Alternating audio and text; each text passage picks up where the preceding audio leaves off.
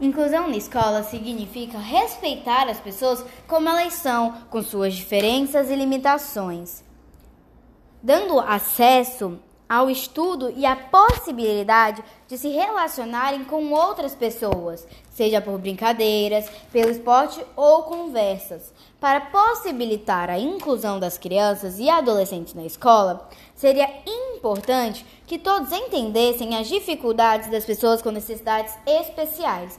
Exemplo: para os cadeirantes, cadeiras de rodas e rampas, para possibilitar o deslocamento delas de um local para o outro deficientes visuais, piso tátil e placas em braille para poderem se localizar bem nos lugares. E os surdos mudos que os professores e atendentes de escolas e faculdades saibam se comunicar e explicar para eles através de Libras e o autismo, salas que proporcionem segurança e acolhimento a eles.